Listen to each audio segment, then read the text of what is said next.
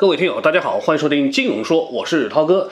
今天呢，涛哥主要来聊的就是关于一直比较火的地摊经济啊。那么自打六月一号起，我们的总理称赞了地摊经济、小店经济是人间烟火，是中国的生机之后，地摊经济就火了，成为了二零二零年的一个新的风口。要说地摊经济呢，古来有之，对吧？唐宋这个地摊经济就很发达。我们有一段时间呢，地摊经济也非常的火，包括我们很多的商界大佬，比如说马云啦、刘强东啦、柳传志啊、任正非都摆过地摊，也都是从这种小铺面啊、地摊开始的。所以可见，这个地摊经济还是很值得一搞的。而且地摊经济，而且我们说地摊非常的灵活，对吧？卖的产品呢，一般也都不是什么高大上的东西，基本上都是普通人的日用杂货品啦。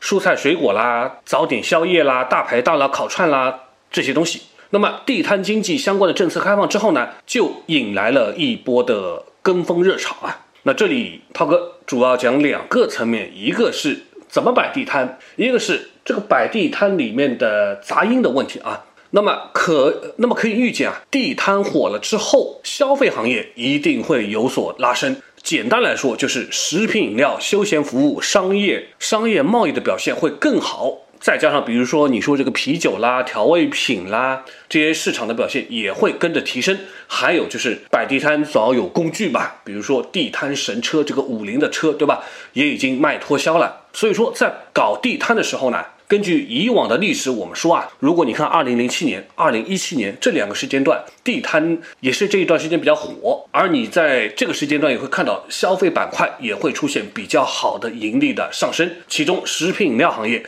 受益是最为明显的。那么现在呢，包括二三十个城市都已经开始搞地摊经济了，还有夜市经济，对吧？像涛哥所在的上海已经开始搞。地摊经济了，涛哥也去过一两场，还是蛮热闹的，各种吃的、玩的都有。同时，大家也看到有好多的这种造富的话题啊，网上搜搜一大堆，比如说什么日入过万呐。摆个一段时间就能够买宝马啦，买奔驰啦。其实呢，这个也只是说说而已，也只是万里挑一有这么一两个人，多数人还是得接受多数的现实，对吧？所以说摆地摊也不是那么简单的事情，也不要小看摆地摊，它是一个技术活。首先你要有决心跟坚持吧，你一时兴起，很可能就搞得半途而废。大部分我们说摆地摊最终的结果是什么？就是你摆了几天之后，发现其实赚不了什么钱，然后摆了半个月就撤了。你进了一批货，大不了全部卖完。就拉倒了，最终的结果就是这样子而已。所以摆地摊，你得有心理准备，对吧？你还得想好到底自己能卖什么，而且你这个地摊货到底怎么卖，这都是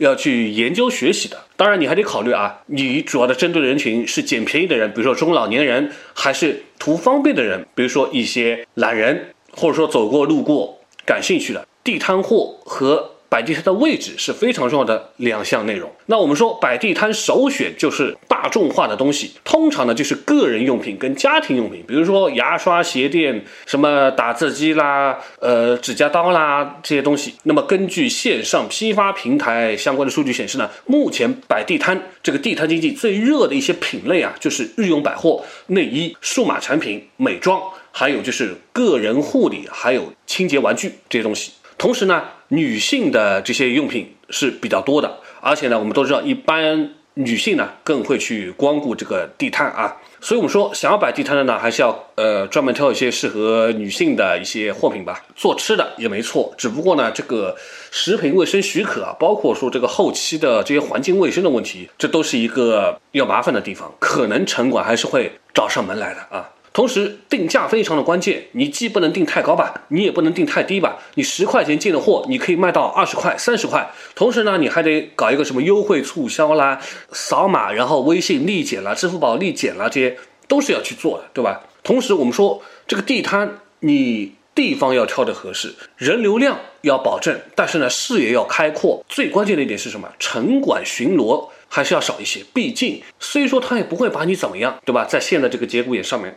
但是你看着总归是心里面觉得啊，所以说你的装备也要好，你这个地摊专用的背包，对吧？椅子、小夜灯、小音响炮，对吧？这些都能够快速的装好就能走人的。真要是城管来了，你发现苗头不对，你还是要打游击战，你还是要跑得快嘛，对吧？所以说这些东西都还是必须考虑在里面的。那最关键是什么？如果你从来没有练过摊，你还得去练练口才，对吧？不是谁都能够摆在那边很佛系的放一个二维码，然后别人就会买了。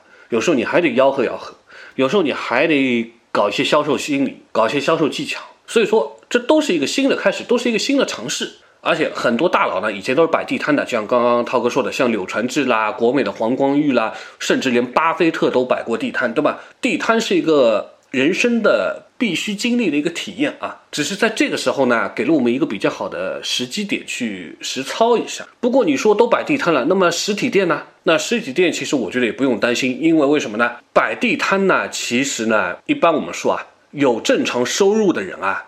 或者说有正常门面的人呢，是不会去摆这种地摊的。风里来雨里去，何必呢？对吧？同时，你有正常的门面，你还可以天天做生意，也不需要去管天气好还是不好，都可以开门迎客。你地摊就不一样了，你还得躲城管。你遇到好天气，你能多赚一点；遇到天气不好，可能你就只能回家休息了。更重要的是，有一些价格比较高的产品是不适合摆地摊卖的，因为缺少信用的认可。就你说几百块的化妆品，上千块的手机也好。对吧？上千块的数码商品哈，你说你怎么摆地摊卖？你怎么开发票？这些都是问题，对吧？所以说这个摆地摊也是有所限制的，而且实体店还有质量保障，还有售后服务，还有购物体验。你说这个地摊摆到后来，你打一枪换个地方，或者是或者说你甚至拔腿就跑了，所以说这些都是无法去做高价的东西。只能说啊，这个地摊经济跟实体店呢，其实是相互的一个互补吧。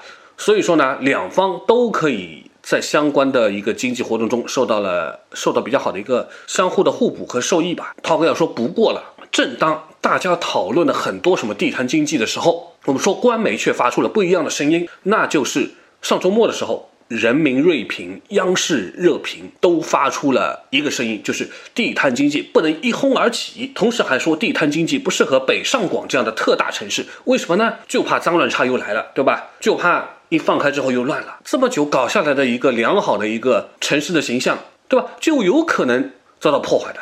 也不光是如此，据相关的媒体报道啊，呃，中宣部他有发文称，要求媒体方面告诉他的下辖的媒体，要求删除关于地摊经济的一些报道，不要把这个事情搞得太热，要降降温。那么我们的市委机关报啊，北京日报，他也日前强调，北京有自己的城市定位和管理的要求。游商满街的这么一个情况啊，是不利于树立首都和国家的良好形象的。所以你看，有人吹捧，有人反对，对吧？也有路线之争嘛，对吧？有人想做这个事，有人觉得不妥，这里面也有我觉得矛盾的地方。所以不可被这股热潮搞得好像把这个地摊经济吹上了天，它会有限制的，它也不适合某一些地区。尤其是你说在北上广深，对吧？这个就比较态度就比较明显一点了。所以说，更多的这种地摊经济，你可以说是会开放在有官方管制的这么一个摊位上，甚至说画出来的这些片区上，而不是你随意的去可以去做这个摆放、去摆摊。这个还真的是想多了啊。那么话说回来，你会去摆个摊吗？你想要周末去赚点外快吗？对吧？好吧，那这个问题就说到这里，感谢大家的收听，咱们下期节目再会。